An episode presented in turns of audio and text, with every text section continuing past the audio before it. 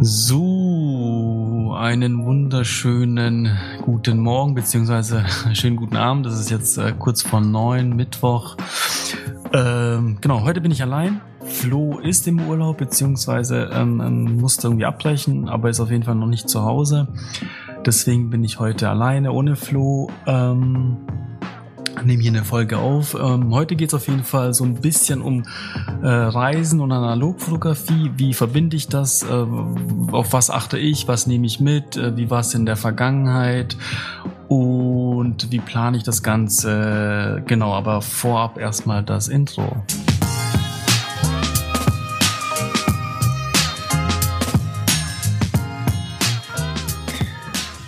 So, moin ihr Lieben. Ähm, ihr habt schon gehört, Flo ist heute nicht mit dabei. Ich bin heute tatsächlich alleine, deswegen wird es eine kurze, knackige Folge. Ich war auch tatsächlich, äh, also das äh, letzte richtige Fotografieren war, glaube ich, im Juni gewesen. Ähm, Juni oder Anfang Juli muss es gewesen sein. Ich kann mich schon gar nicht mehr dran erinnern.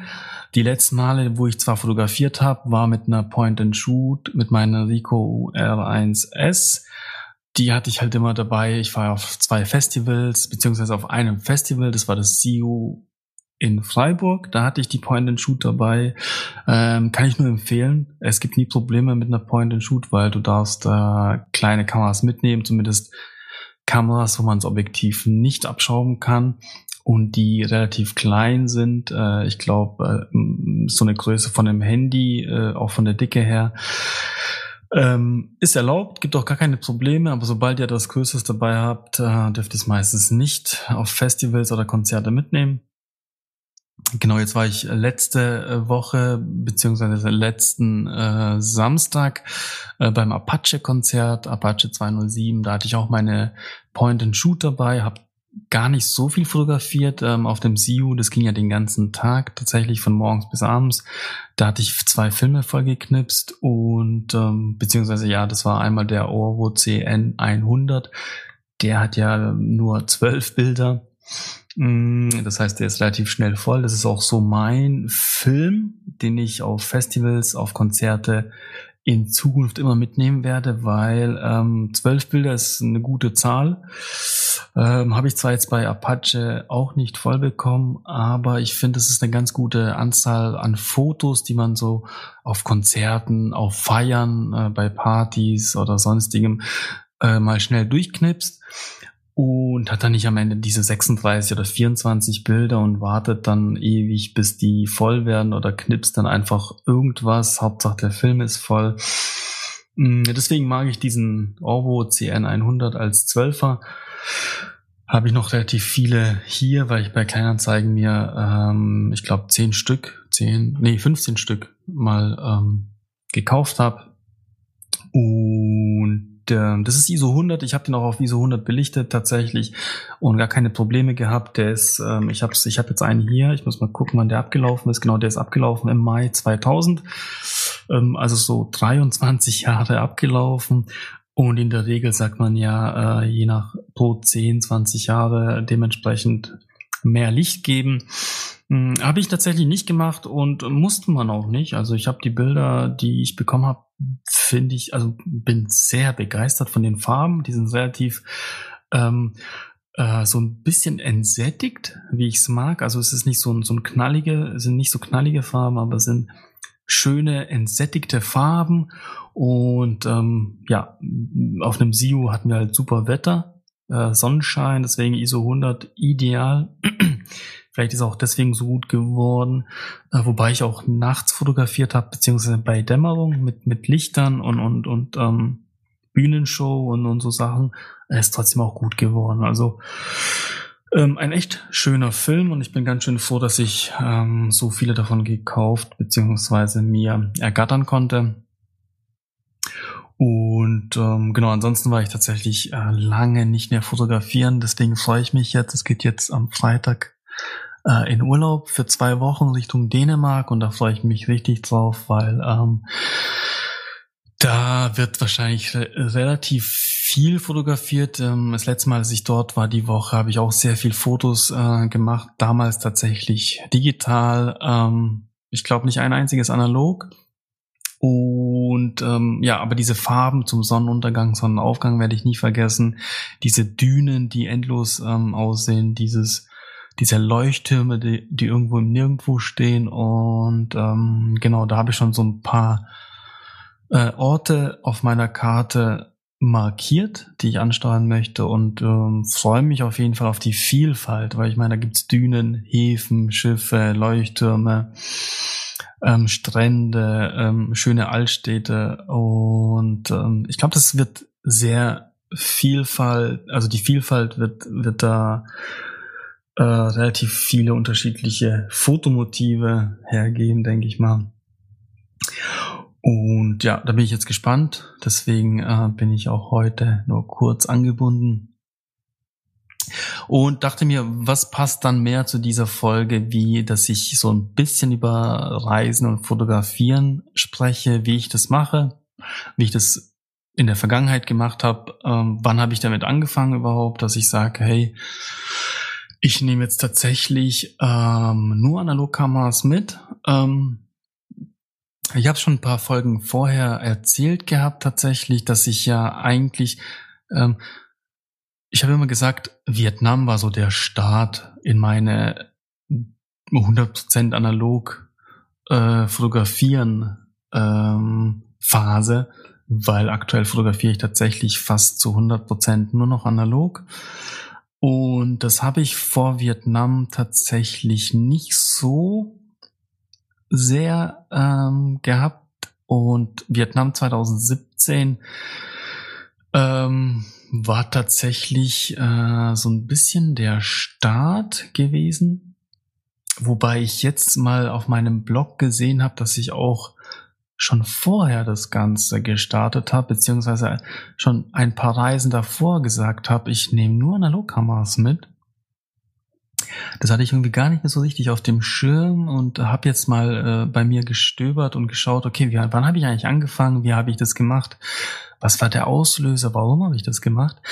Und genau, auf meiner Seite arthurlitter.com äh, könnt ihr das im Blog auch nachlesen. Ihr seht dann auch die Fotos dazu. Ähm, ich lese da auch gerne gleich ein bisschen vor.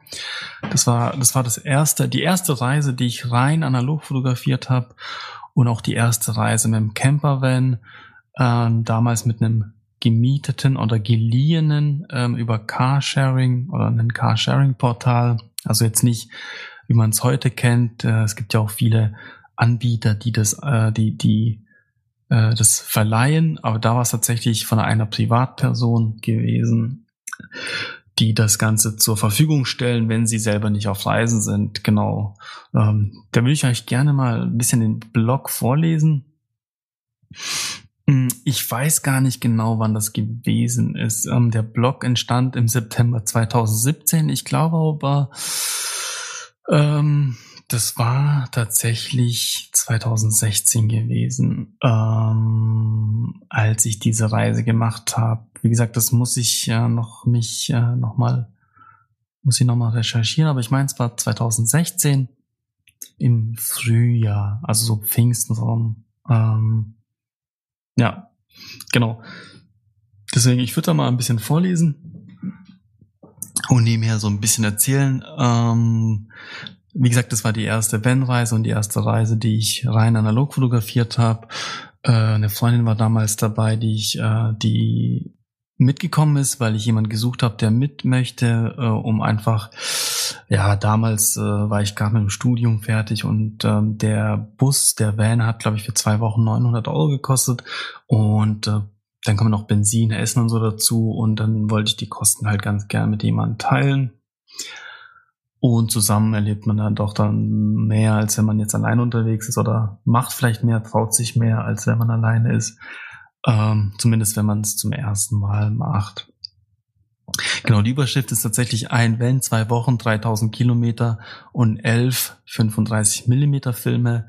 Genau, ich habe damals keine Mittelformatkamera gehabt. Ähm, ich hatte nur Kleinbild fotografiert. Wie gesagt, das müsste 2016 gewesen sein. Nagelt mich da aber nicht fest. Und zu, zu der Zeit habe ich gerade so mit der Analogfotografie angefangen und ähm, ausprobiert. Und aus dem Grund habe ich gesagt, hey, der Urlaub, der wird jetzt nur analog fotografiert.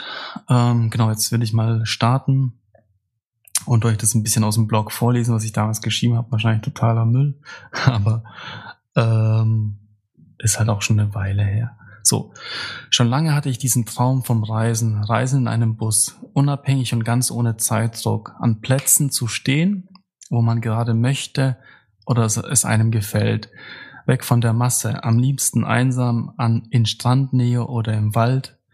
Also kam kein Campingplatz in Frage, auch wenn dieser seine Vorteile hat.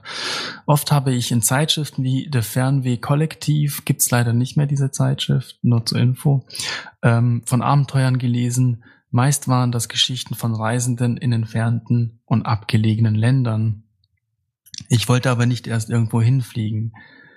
Nahe sollte es sein, also habe ich mir einen Van über Paul Camper gemietet und mir die Atlantikküste von Frankreich und Spanien ausgesucht. So konnte ich auch noch surfen. Zu lange war ich nicht mehr im Wasser gewesen. Zudem ist von April bis Ende Juni fast nichts los an den französischen Atlantikstränden. Das Ganze sollte fotografisch dokumentiert werden, aber nicht mit meiner spiegellosen Sony, sondern analog. So musste ich mir schon keine Gedanken um die Ladung der Akkus machen auch wenn unser Van Solarzellen hatte. Zudem fotografiert man bewusster, schaut nicht dauernd auf den Bildschirm, um den Bildausschnitt zu beurteilen oder die Schärfe zu prüfen. Also Foto machen und hoffen, dass es was geworden ist. Das erfährt man aber auch erst Wochen danach. So durchlebt man regelrecht den Urlaub ein zweites Mal, denn die Fotos hat man ja nicht schon etliche Mal auf dem Bildschirm der Kamera oder dem Laptop gesehen, wie es digital der Fall ist. An Kameras hatte ich dabei meine Contax G1 mit dem supergeilen Carl Zeiss 45 mm 2.0 Objektiv, meine Olympus Olympus Miu 2 und meine alte Sofortbildkamera von Polaroid, die SX70 Landkamera. An Filmen habe ich den Cinestill 800, den Kodak 200 ähm, wahrscheinlich Kodak Gold 200, einige Lomography Color Negativ F2 400, mehrere Rollei RPX 100, einen Kodak T-Max 400, ein paar Fujicolor Superior 400 und ein Kodak Ektar 100 mitgenommen. Ja, man sieht schon so, die Filme, die gibt's teilweise gar nicht mehr, zumindest den Lomography Color Negativ F2400. Das war eine limitierte Aufgabe, Auflage damals von, von Lomography. Äh, den Kodak 200, da ist wahrscheinlich der ähm, aus dem äh, äh DM oder wo es die überall gab, gemeint, vielleicht auch ein Gold 200, ich weiß es gar nicht. Fujikara Superior 400 gibt's ja so auch äh, nicht mehr. Genau, die hatte ich dabei. So, und lese jetzt äh, mal weiter. Bei den Sofortbildfilmen hatte ich zwei schwarz-weiße und einen Farbfilm von Impossible für die, für die SX70 eingepackt. Tag 1. Es geht los. Es ist der 4. Juni 2017. Hm, doch, 2017. Okay, strange. Äh, gegen 17 Uhr irgendwo bei Stuttgart. Das heißt, ich habe äh, kurz vorab, ich habe äh, in demselben Jahr tatsächlich auch die Vietnamreise gemacht. Das war halt dann im Herbst gewesen. Äh, witzig, dass 2017 dann so ein Jahr für mich gewesen ist, dass ich so krass ähm, äh, mich in die Analogfotografie gestürzt habe, sehe ich gerade, ähm, dass ich im Juni nur analog fotografiert habe auf meiner Reise und im September. Ähm, ja, witzig zu sehen oder zu lesen Genau, jetzt äh, fange ich nochmal an. Tag eins. Es geht los. Es ist der 4. Juni 2017 gegen 17 Uhr irgendwo bei Stuttgart. Das Ziel ist gesteckt. Carcon Plage. Knapp 1200 Kilometer. 500 Kilometer vor dem Ziel dann fast noch auf der französischen Autobahn wegen zu wenig Sprit stehen geblieben und das mitten in der Nacht. Auf dem letzten Tropfen Benzin noch eine Tanke in einem Vorort gefunden. Gegen 4 Uhr war dann auch vorbei. Nix ging mehr. Die Augenlider wurden schwer. Erste Nacht, erste Nacht also an einer mit Musik beschallten Tankstelle verbracht. Ähm, genau, da haben wir uns an eine Tanke gestellt und äh, an dieser Tankstelle äh, waren Lautsprecher und da lief die ganze Nacht Musik. Ähm, so. Tag zwei. Nach drei Stunden Schlaf ging es dann mit der, mit dem, mit Kaffee und drei Pain au Chocolat weiter. 14 Uhr, angekommen. Carcon Plage, voller Parkplatz. Erstmal ans Meer. Glücklich und zufrieden schauen wir gen Horizont. Danach erst erstmal ein kaltes Bier. Einkaufen wurde gecrashed. In Frankreich ist der Pfingstmontag auch ein Feiertag. Dann also Cascadia und Steak. Insider in Klammern, genau wie. Äh, es gibt einen Song ähm, von, ich glaube, STK, der heißt Cascadia und Steak und dieser Song lief äh, in Dauerschleife auf der Fahrt nach Frankreich, deswegen äh, hier der Insider. Ähm, genau. Dann also Cascadia und Steak Insider. Nein, Spaß. Es gab Muscheln und Pizza. Danach rüber auf den Campingplatz und duschen. Am Van angekommen, also wir haben tatsächlich auf dem Campingplatz nur geduscht, wir haben dort nicht übernachtet. Ähm, das habe ich früher ganz oft gemacht, dass ich äh, zwar wild gestanden habe, aber die Campingplätze zum Duschen genutzt habe. Ähm, ja, hat man so gemacht damals, war ganz angenehm, hat auch gepasst, ähm, was mir dann mehr. Ähm, wenn angekommen, ging es direkt ins Bett. Die Fahrt steckt uns noch sehr, zu sehr in den Knochen. Nachts plötzlich Orkan, Blitz und Donner. Starkregen kam dazu. Dann mussten wir doch von oben, dem Dachbett, runter auf die Liegefläche. Der Wind schüttelte das Auto regelrecht durch. Irgendwann konnte ich aber doch einschlafen. Tag drei, neuer Tag, weiter geht's. Nächstes Ziel Saint-Gerand-Plage. Parkplatz auf der Wiese. Außer uns standen da noch zwei andere Autos. Später kam noch eine deutsche Familie mit ihrem Bus hinzu. Trotzdem war das Verhältnis von Parkplatz zu Leuten entspannt, sozusagen relativ leer. Kühlschrank war nun auch voll. Heute gab es vegetarische Burger, lecker. Die letzten Sonnenstunden haben wir dann noch, im Bi noch mit Bier am Strand verbracht und den Tag ausklingen lassen. Leider waren die Wellen bis dato nicht surfbar. Tag 4. Heute geht es weiter, weiter nach Senos auf die ADH Open. Genau, die ADH Open sind so die, die sind einmal im Jahr, sind immer an Pfingsten in der Regel.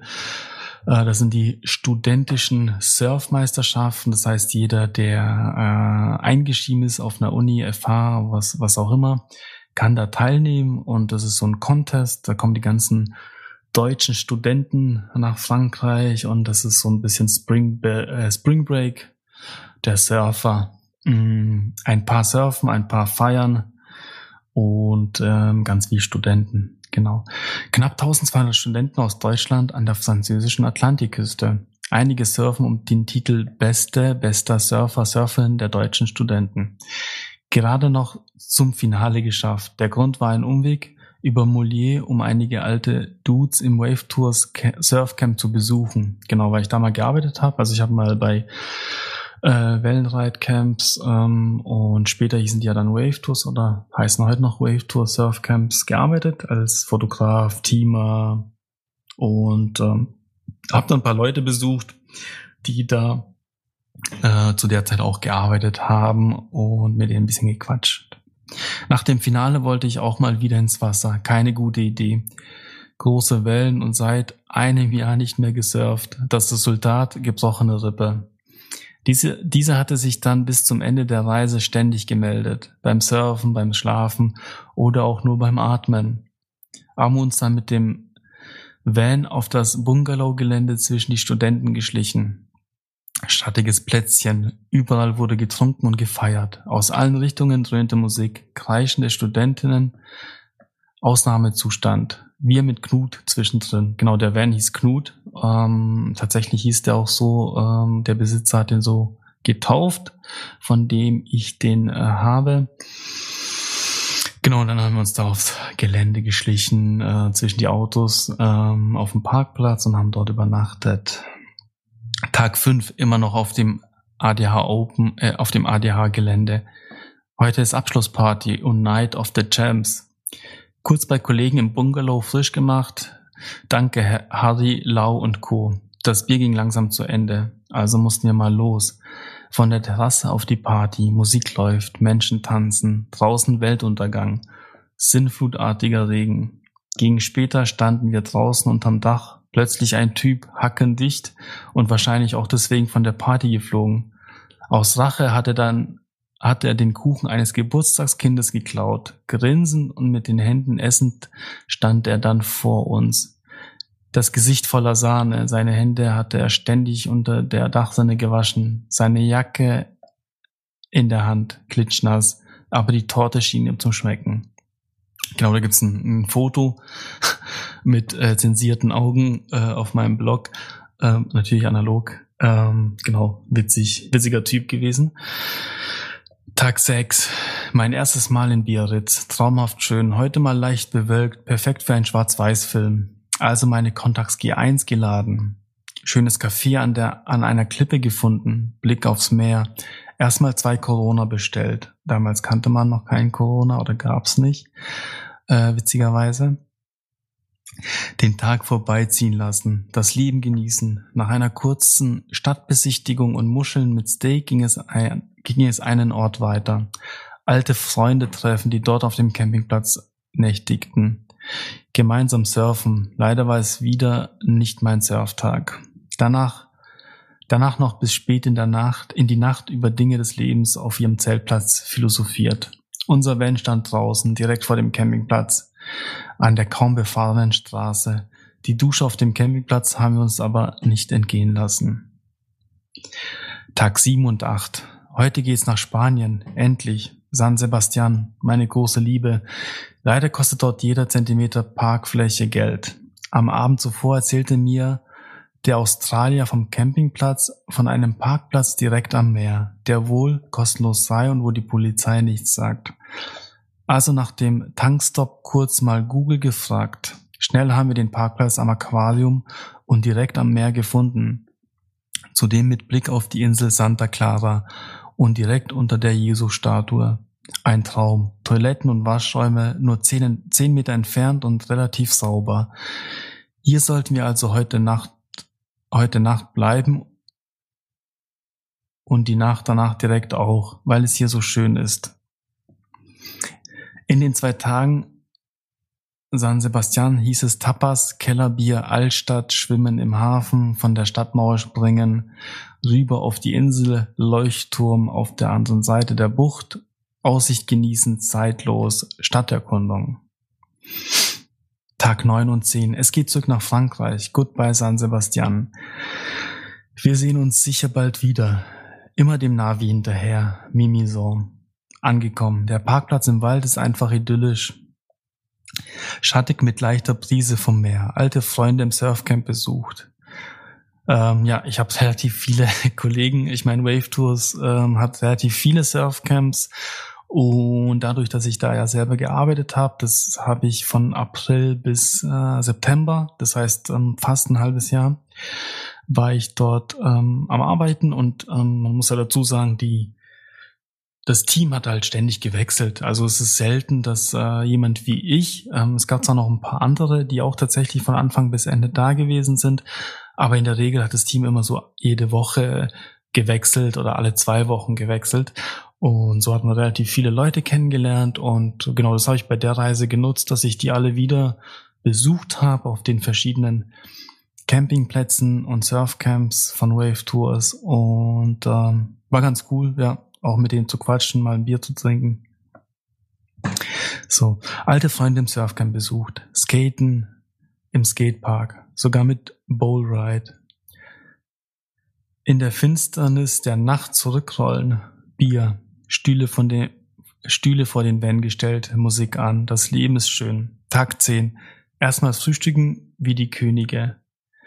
Was wir eigentlich jeden Morgen gemacht haben. Avocado, Baguette, Käse, Marmelade. Danach erstmal an den Strand. Immer noch keine guten, immer noch keine geilen Wellen. Also ging es nach dem Sonnenbad in das Stadtzentrum. Cocktails, Longboard, einkaufen, zurück im Wald.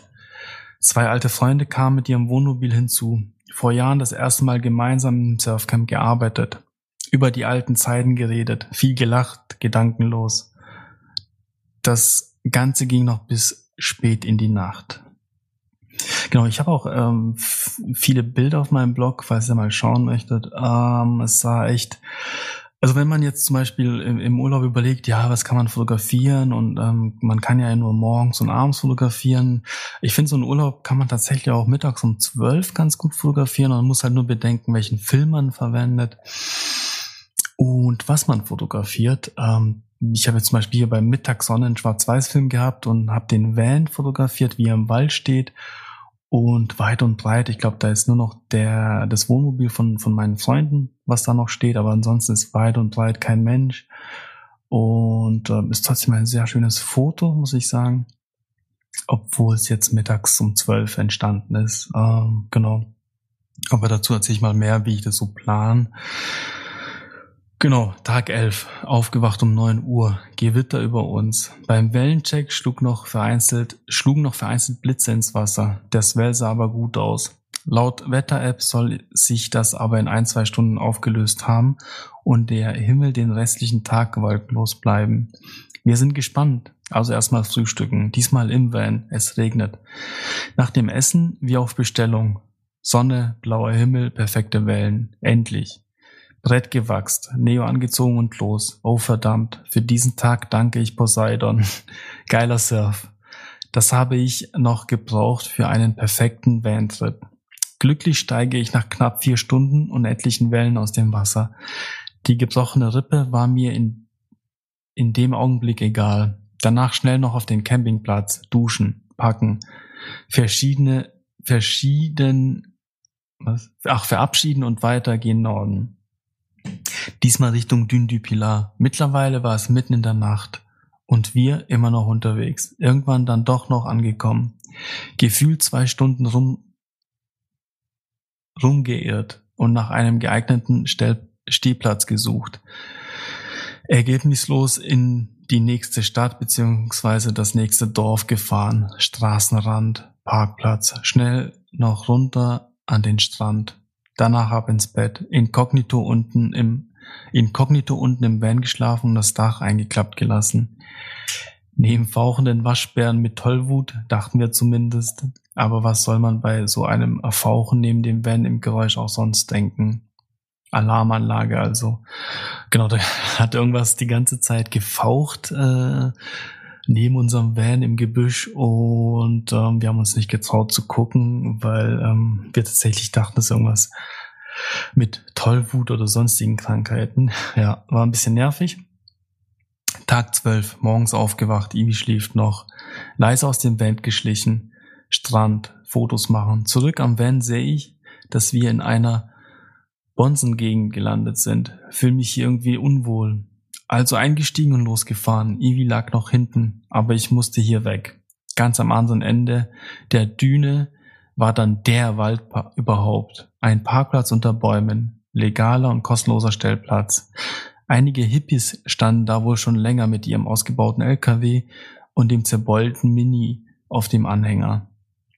Der perfekte Platz für die letzte Nacht am Meer. Nachmittags ging es dann zur Dune du Pilar und von unten durch den Sand hoch, gefühlt fünf Stunden unterwegs gewesen. Überall Gleitschirmflieger. Ungelogen etwa 300 an der Zahl. Zurück am Van, kochen, Tisch und Stühle ausgepackt.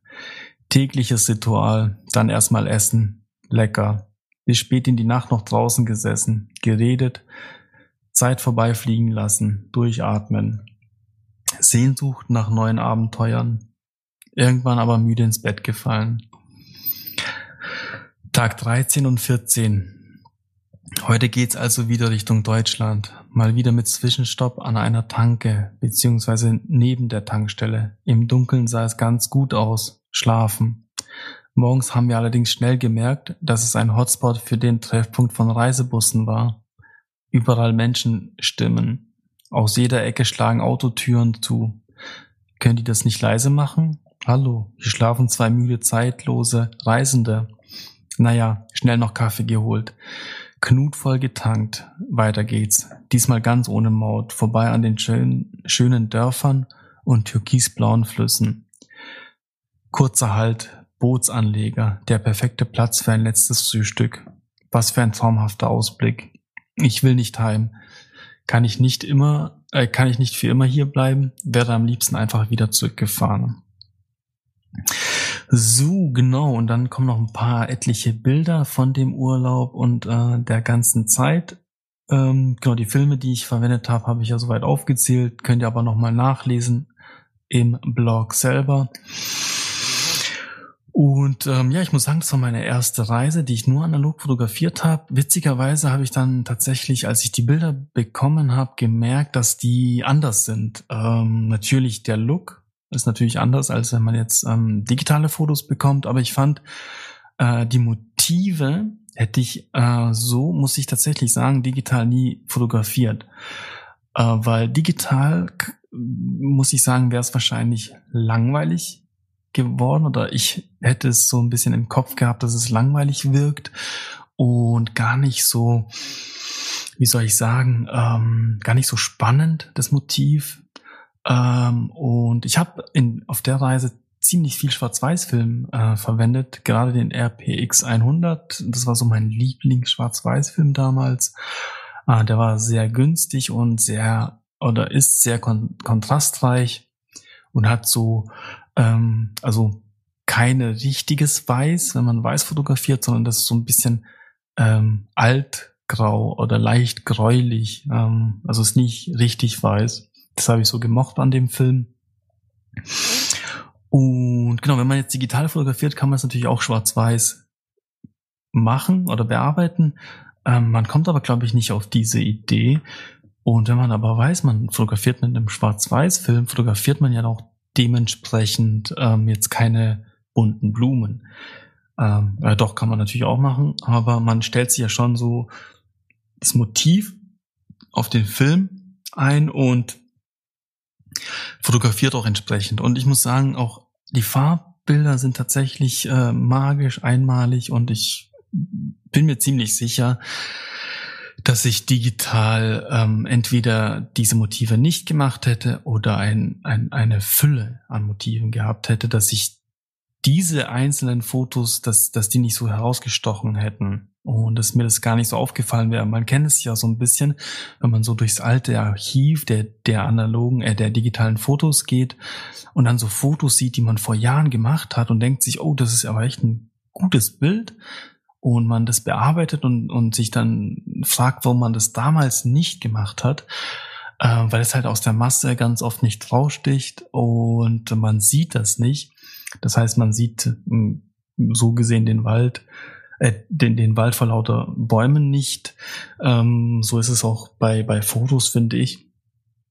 Ja, und digital äh, beziehungsweise analog muss man sich ja schon so ein bisschen bremsen und aufs Wesentliche ähm, konzentrieren und dadurch macht man natürlich weniger Motive, aber viel bewusster und dadurch stechen die dann auch so besonders raus, finde ich. Ähm, also wie gesagt, schaut euch die Bilder auch, auch gerne mal an.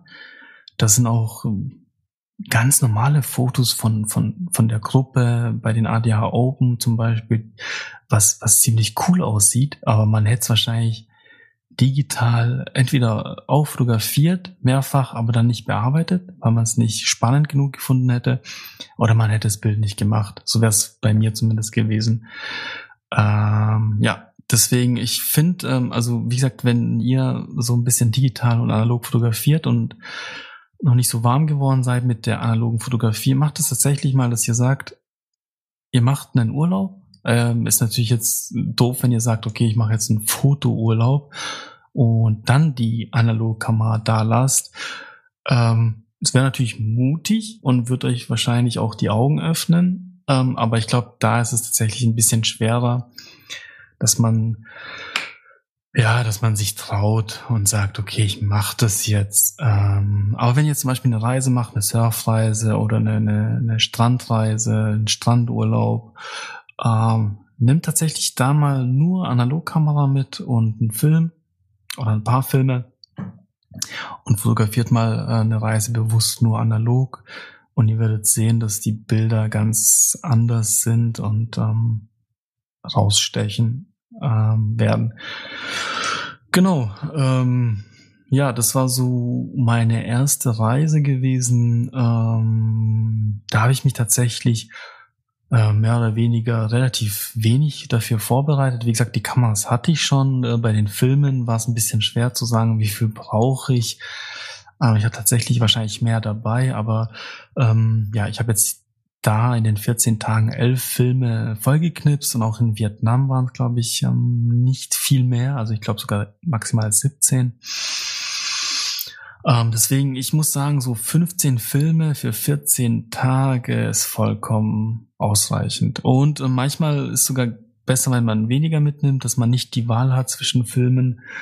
Ähm, weil diesmal, ja gut, diesmal werde ich wahrscheinlich alle mitnehmen, die ich habe. Ich habe jetzt auch mein, mein Archiv so ein bisschen ähm, aufgefrischt und ähm, bin mal gespannt, ähm, was ich denn da so ein bisschen verwenden kann von. Ich kann euch gerne mal sagen, was ich jetzt jetzt nach, äh, wenn ich nach ähm, Dänemark gehe, was ich da so an Filmen dabei habe. Oh, ich sehe gerade hier ist ein Cinestill-Film. Gute Frage, ob der jetzt schon voll ist. Ich glaube tatsächlich, dass der voll ist. Ha, gut zu wissen. Genau. Äh, ich sage euch mal, was ich da so ein bisschen dabei habe und was ich da, was ich denke, dass man fotografieren kann damit. Ähm, also ich bin jetzt ein, seit kurzem tatsächlich ein, ein Fan von Kodak Gold 200, deswegen habe ich zwei Packen, zwei Fünfer Packen, wobei die eine ist, glaube ich, nicht ganz voll, muss ich ganz kurz einmal aufmachen. Moment, das raschelt jetzt hier. In der Zeit trinke ich mal kurz was.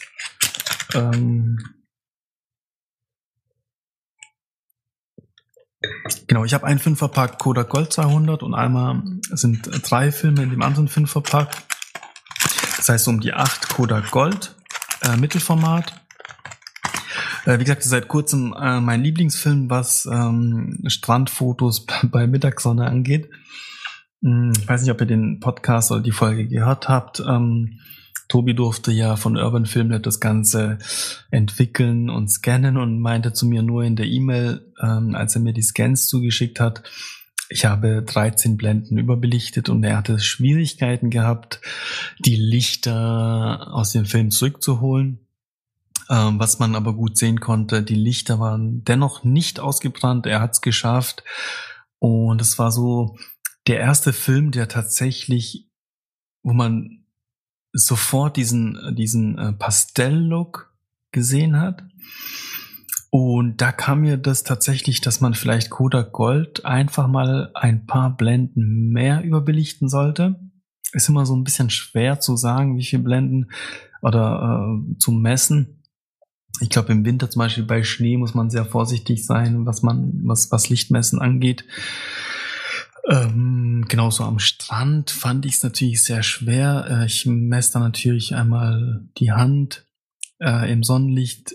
Also ich gucke natürlich, dass auf den Belichtungsmesser kein Sonnenlicht fällt, sondern nur das Licht, was reflektiert wird, von der Hand gemessen.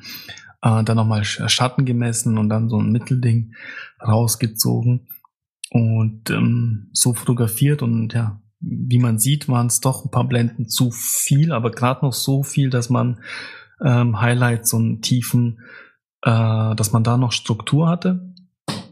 Äh, der Tobi hat es richtig gut hinbekommen tatsächlich, dass er das gescannt hat. Äh, deswegen ist es jetzt so seit kurzem mein Lieblingsfilm. Und den möchte ich tatsächlich beim Mittags, wenn es Mittagssonne gibt, am Strand einmal nutzen ähm, in meiner Con äh, Pentax 6.7. Äh, ja, bin ich schon gespannt drauf. Ähm, ansonsten habe ich noch ähm, natürlich den Kodak Ektar 100 als Fünferpack. Ähm, der wird da, denke ich mal, zum Sonnenuntergang oder Sonnenaufgang verwendet, wenn ich ähm, am Leuchtturm bin. Vor allem, wenn die Farben richtig schön vom Sonnenuntergang oder Sonnenaufgang kommen, würde ich den ganz gerne verwenden. Dann habe ich natürlich noch einen Fünferpack Porza 400 und noch zwei, drei Pro 400H Fuji Color, alles Mittelformat. Der Porter 400, das ist so ein schöner Film, wenn, wenn, wenn die Sonne zum Sonnenaufgang schon aufgegangen ist. Das heißt, wenn da das Licht noch äh, warm ist, aber die Farben nicht mehr so schön, äh, dass man den Nektar 100 nehmen könnte. Da werde ich wahrscheinlich den Porza 400 oder den Fuji Pro 400H verwenden. Äh, das gleiche bei kurz vor Sonnenuntergang, ähm, blaue Stunde ähm, oder kurz, sagen wir mal kurz vor der blauen Stunde, weil blaue Stunde ist ähm, auch gut für einen Kodak Ektar 100. Genau, das sind so die, die ähm, Filme in den Packungen. Ansonsten habe ich Kleinbild Filme habe ich dabei. Jetzt muss ich gerade mal schauen, was das für einer ist. Ah ja, den auch Kodak Porza 400. Gut, den werde ich identisch verwenden wie den Mittelformat. Ähm, ich habe ja noch meine Nikon F100. Ehrlich gesagt bin ich noch gar nicht sicher, ob ich die nehme oder ob ich meine Nikon F801S nehmen soll, weil die Nikon F100 habe ich seit kurzem gebraucht, auf Kleinanzeigen gekauft und tatsächlich noch nicht getestet. Deswegen hm, bin ich noch am überlegen, ob ich eine ungetestete Kamera in den Urlaub mitnehmen möchte. Und habe so ein bisschen Sorge, dass ich am Ende feststelle, dass vielleicht der Fokus nicht stimmt oder die Kamera äh, irgendein Light produziert oder nicht dicht ist. Ähm, ja, war ein bisschen dumm, dass ich da nicht vor dem Urlaub noch mal einen Film durchgejagt habe. Ähm, ja, deswegen muss ich mal schauen, ob ich tatsächlich die Kamera verwenden werde oder nicht doch äh, meine Nikon F801S, die ich gerade noch bei eBay Kleinanzeigen zum Verkaufen drin habe, aber die jetzt noch keine gekauft hat, ähm, weil da weiß ich, dass die funktioniert. Ähm, Wäre vielleicht tatsächlich die schlauere Lösung oder die sch schlauere Wahl, sage ich mal. Wobei die Nikon F100, ich habe es ja schon, also ich habe damit schon fotografiert, leider ist der Film noch nicht voll. Ähm, der Fokus sitzt halt Bombe, ähm, die Belichtung oder der Belichtungsmesser ist einwandfrei und ja, bis jetzt kann ich da nichts Schlechtes zu sagen. Ähm, deswegen, ich muss mal überlegen, welche jetzt, welche Kleinbildkamera ich mitnehmen möchte.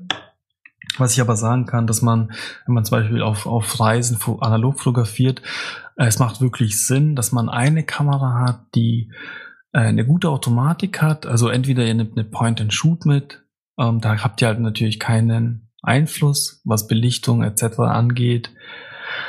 Oder ihr nehmt halt eine Spiegelreflex mit, mit einem eingebauten Autofokus und idealerweise einem Belichtungsmesser, beziehungsweise ich würde sogar sagen, der Belichtungsmesser ist wichtiger, weil ihr habt nicht immer ein Belichtungsmesser dabei und manchmal muss es schnell gehen im Urlaub. Also manchmal muss das Motiv äh, nur ein paar Sekunden da und dann muss die Kamera funktionieren. Wenn ihr da jetzt anfangt, noch das Licht zu messen und einzustellen, ähm, es ist halt auch so zu spät. Deswegen sage ich immer, eine Kamera, die einen Autofokus und ein Belichtungsmesser hat, sollte man dabei haben um es sich einfacher zu machen, was die Motive angeht. Und ähm, genau, die andere, die Pentax 6.7, die, die hat natürlich wieder einen, einen Belichtungsmesser, zumindest geht meiner nicht.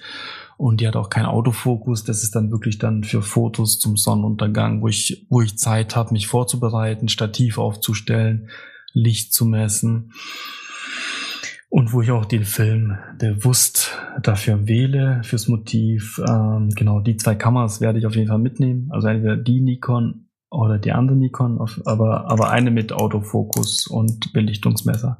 Ja, dann habe ich hier noch den E100.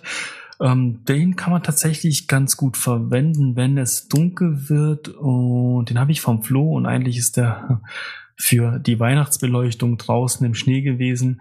Leider gab es das die letzten zwei Winter nicht. Ähm, der ist noch halber bis März 24. Ich könnte es diesen Winter natürlich noch probieren und den aufheben, lieber Flo. Oder ähm, ich habe tatsächlich, wenn ich ein Motiv finde, wie so, so ein kleines, äh, so ein kleines Häuschen in den Dünen, was, wo vielleicht das Licht an ist, und äh, zur blauen Stunde nach Sonnenuntergang äh, wo ich dann die Möglichkeit habe, dann würde ich den verwenden, tatsächlich. Also so ein bisschen Licht und blaue Stunde würde ich, würde ich den ganz gern nehmen. Genau, ich habe den Porzer 100T habe ich noch dabei. Zudem kann ich gar nicht so viel sagen, den habe ich noch nie verwendet. Ähm, ich wüsste auch tatsächlich gar nicht, äh, für was ich den verwenden könnte. Hm, der ist von Analog-Held und ich gucke gerade mal auf diesen schlauen Zettel, die da immer dabei sind, von, von dem Guten, ähm, was da drauf steht zu diesem Film. Äh, wenn ich den Zettel jetzt hier finde, Kodak, Kodak Portra 100T, hier steht's doch. Here is one of the most iconic color negative films. Kodak's Portra. The 100T featured outstanding color Accuracy under Tungsten Illumination 3200 Kelvin. since it was dropped from the portfolio in 2006, 2006, sorry, all remaining Porter films require, filtration for similar results. Overexpose one stop to get an even more saturated image. Da steht auf dem schlauen Zettel. Hm, klingt gut. Ich muss mal bei Instagram, hm, checke ich mal ganz kurz auch den, den Hashtag, was die, wie die Bilder aussehen. Ich kann dazu gar nichts sagen tatsächlich. Ähm, muss ich mal kurz schauen. Portra 100T. 100T als Hashtag. Äh, mal schauen, was da, was da so angezeigt wird. Äh, weil ich sonst zu dem Film tatsächlich gar nichts sagen kann. Oh ja, sieht eigentlich ganz schön aus, tatsächlich. Ähm, und wird auch ganz gerne nachts mit Lichtern verwendet. Ähm, ja, das ist doch ein schöner Film für den Abend, wenn man eine schöne Tankstelle findet oder eine Stadt oder ähm, irgendwie Hausbeleuchtung. Sieht gut aus, ja. Würde ich tatsächlich dann auch so verwenden. Ähm, nachts mit Beleuchtung und bin mal gespannt. Genau, Ektachrom habe ich noch hier. Hm, nicht so mein Favorite, aber ich werde natürlich den auch mal probieren. Ach, hier nochmal Kodak Gold 200. Und dann zweimal Kodak VPH, Kodak VPL. Ja, dazu kann ich überhaupt nichts sagen. Äh, VPH, VPL. Ah, Very Color 400. Und Very Color 100. Okay, aber habe ich auch noch nie verwendet. Ähm, Very Color, Kodak Very Color. Gucke ich mir auch mal bei Instagram kurz an. Mache ich übrigens immer so, wenn ich mir einen Film oder wenn ich einen Film nicht kenne. Kodak Very, check ich mal kurz aus, wie der aussieht. Very Color. Gebe ich mal nur so ein. Mm, ja, sieht ganz gut aus. Und die Fotos, die ich jetzt hier auf Anhieb sehe, sind ähm, relativ entsättigt, also keine starke, knallige, knalligen Farben. Ähm, schöner Film, schöner Look. Ähm, kann gar nicht sagen, wo ich den jetzt verwenden würde, aber probiere ich aus und schauen wir mal an. Genau, dann habe ich noch den RPX 100, den Rollei. Das ist witzig, weil ich davon gerade ähm, tatsächlich vorgelesen habe. Und ich habe den seit dem Frankreich-Urlaub auch sonst nicht mehr verwendet, weil ich dann immer mehr Farbfilm ähm, genommen habe und gekauft habe und weniger schwarz-weiß fotografiert habe, weil am Anfang, am Anfang ist es ja oft so irgendwie, man, man fotografiert mehr schwarz-weiß, weil ja, es günst, also früher war es günstiger. Früher war Schwarz-Weiß-Film tatsächlich günstiger. Ähm, ich glaube, 6 Euro hat er gekostet oder 4 Euro. Ähm, der 35 mm RPX 100. Ähm, ja, und Entwicklung war auch relativ easy. Und ähm, genau, jetzt habe ich den als Mittelformat von, von ähm, Analog hält bekommen, Rollei RPX 100, der ist aber nicht abgelaufen tatsächlich, der ist noch haltbar bis, ah doch, ist abgelaufen, Juli 23, ein Monat drüber, gar nicht so schlimm. Ja, ansonsten habe ich jetzt noch ein paar Mittelformat, ähm, oh, was ist das denn Spannendes hier? Ähm, kennt mehr Pan 400 Schwarz-Weiß-Film, das ist so ein klassischer Film, den man am Hafen verwenden kann mit Booten, Schiffen, vielleicht ähm, wenn es bewölkt ist oder auch bei Sonne mit Schatten, Sonne spielen, kommt bei Schwarz-Weiß-Film immer gut. Und dann habe ich noch den guten Cinestill 400D Film, den werde ich verwenden, wenn es beim Sonnenuntergang oder beim Sonnenaufgang so ein bisschen Wolken gibt, wo die Sonne jetzt zwar durchkommt, aber ähm, nicht komplett, sondern so ein bisschen von, von Wolken verdeckt wird, dann, dann kommt der Film ganz schön. Und genau, das waren so die Filme, die ich dabei habe. Genau, ich werde noch ein paar natürlich den Orvo CNN 100 mitnehmen, mit den zwölf Bildern pro Rolle. Ähm, ja, ansonsten war es tatsächlich, glaube ich, was ich an Filmen dabei habe. Also in Masse sind das natürlich viele Filme, aber jetzt nicht viele unterschiedliche Filme. Aber ich werde auf jeden Fall das ein oder andere oder den ein oder anderen neuen Film mal testen. Ähm, ja, ansonsten, ich habe jetzt mal geschaut, ein paar Spots mir schon auf einer Karte markiert, so Leuchttürme, Häfen, Seen, schöne Strandabschnitte und werde gucken, was ich dann da fotografieren kann. Ansonsten würde ich mich jetzt auch hier verabschieden. Ähm, ich hoffe, ich konnte euch so ein bisschen mitnehmen, äh, wie ich damals äh, die Analogfotografie, wie die in mein Leben kam, wie ich das empfunden habe, ähm, gerade auf Reisen und wie ich dann tatsächlich dazu kam, jetzt nur noch analog zu fotografieren. Das war alles ein Auslöser davon die ganzen Reisen. Und wie gesagt, macht es auch mal, dass ihr sagt, die nächste Reise, die ich mache, ähm, der nächste Urlaub, da nehme ich nur analog Kameras und Film mit. Also es macht tatsächlich Sinn, zwei Kameras mitzunehmen, weil es schon passieren kann, dass die eine oder eine davon abbraucht oder kaputt geht oder Batterien leer werden, was man vielleicht nicht auf dem Schirm hatte und man davon im Ausland keine bekommt. Ist mir auch tatsächlich mal in Vietnam passiert mit meiner Contax G1. Ähm, Vietnam war natürlich jetzt in Hanoi, war das kein Problem. Die hatten diverse Batterien, die man hier wahrscheinlich noch nicht mal bekommt ähm, im Handel. Und dadurch war es kein Problem. Aber wenn man jetzt irgendwie in Dänemark unterwegs ist, ich glaube nicht, dass man da irgendwie eine spezielle Batterie auf die Schnelle bekommt. Deswegen nimmt er eine Kamera mehr mit, ein, zwei Kameras, also zwei Kameras, vielleicht drei Kameras ähm, mit einer Point and Shoot, eine Spiegelreflex, eine Mittelformat oder eine Sofortbildkamera. Ich werde jetzt noch meinen Super 8 Filmkamera mitnehmen, habe schon einen Film bestellt, der kommt jetzt äh, morgen. Das heißt, ich werde versuchen, dann ein kleines Filmchen zu machen und vielleicht den, das erste Video auf meinem YouTube-Kanal hochladen. Mal gucken, wenn es nicht zu äh, persönlich wird, das Video. Das ist immer so mein Problem. Ich habe zwar schon viel auf Super 8 gefilmt, aber dann ist es oft so sehr familiär und privat und das möchte ich dann nicht ins Internet stellen. Ähm, vielleicht schaffe ich es diesmal bewusst, irgendwie nicht zu viel Privates zu filmen und mehr so die Reise zu filmen. Mm, und würde es dann vielleicht auch tatsächlich online stellen. Ähm, sehr interessant, so, so ein Super 8 Film und sehr schön.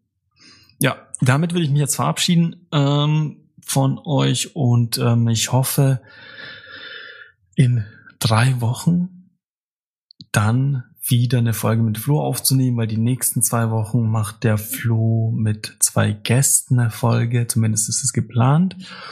Und ich werde dann in Dänemark da unterwegs sein, weil die gesagt haben, bei den letzten zwei Urlauben war das so ein Stress, dass ich da eine Aufnahme machen konnte mit ihm, weil weder WLAN funktioniert hat, die Technik nicht wollte oder es im Van irgendwie 40 Grad hatte und nicht da drin eingegangen wäre. Genau, deswegen die nächsten zwei Folgen gibt's dann Flo mit oder ohne Gast, ich weiß es noch nicht. Und äh, danach sind wir wieder im Doppelpack am Start äh, und hoffen natürlich gut in den Herbst zu starten mit Nebel. Äh, dann kommt ja auch das Analog-Camp, äh, was wir, was wir schon geplant haben und was stattfinden wird im schönen Garmisch, Patenkirchen. Ähm, ja, deswegen ähm, schönen Abend, schöne Woche und schönen Urlaub, wenn ihr da noch was geplant habt. Also bis dahin. Ciao, ciao.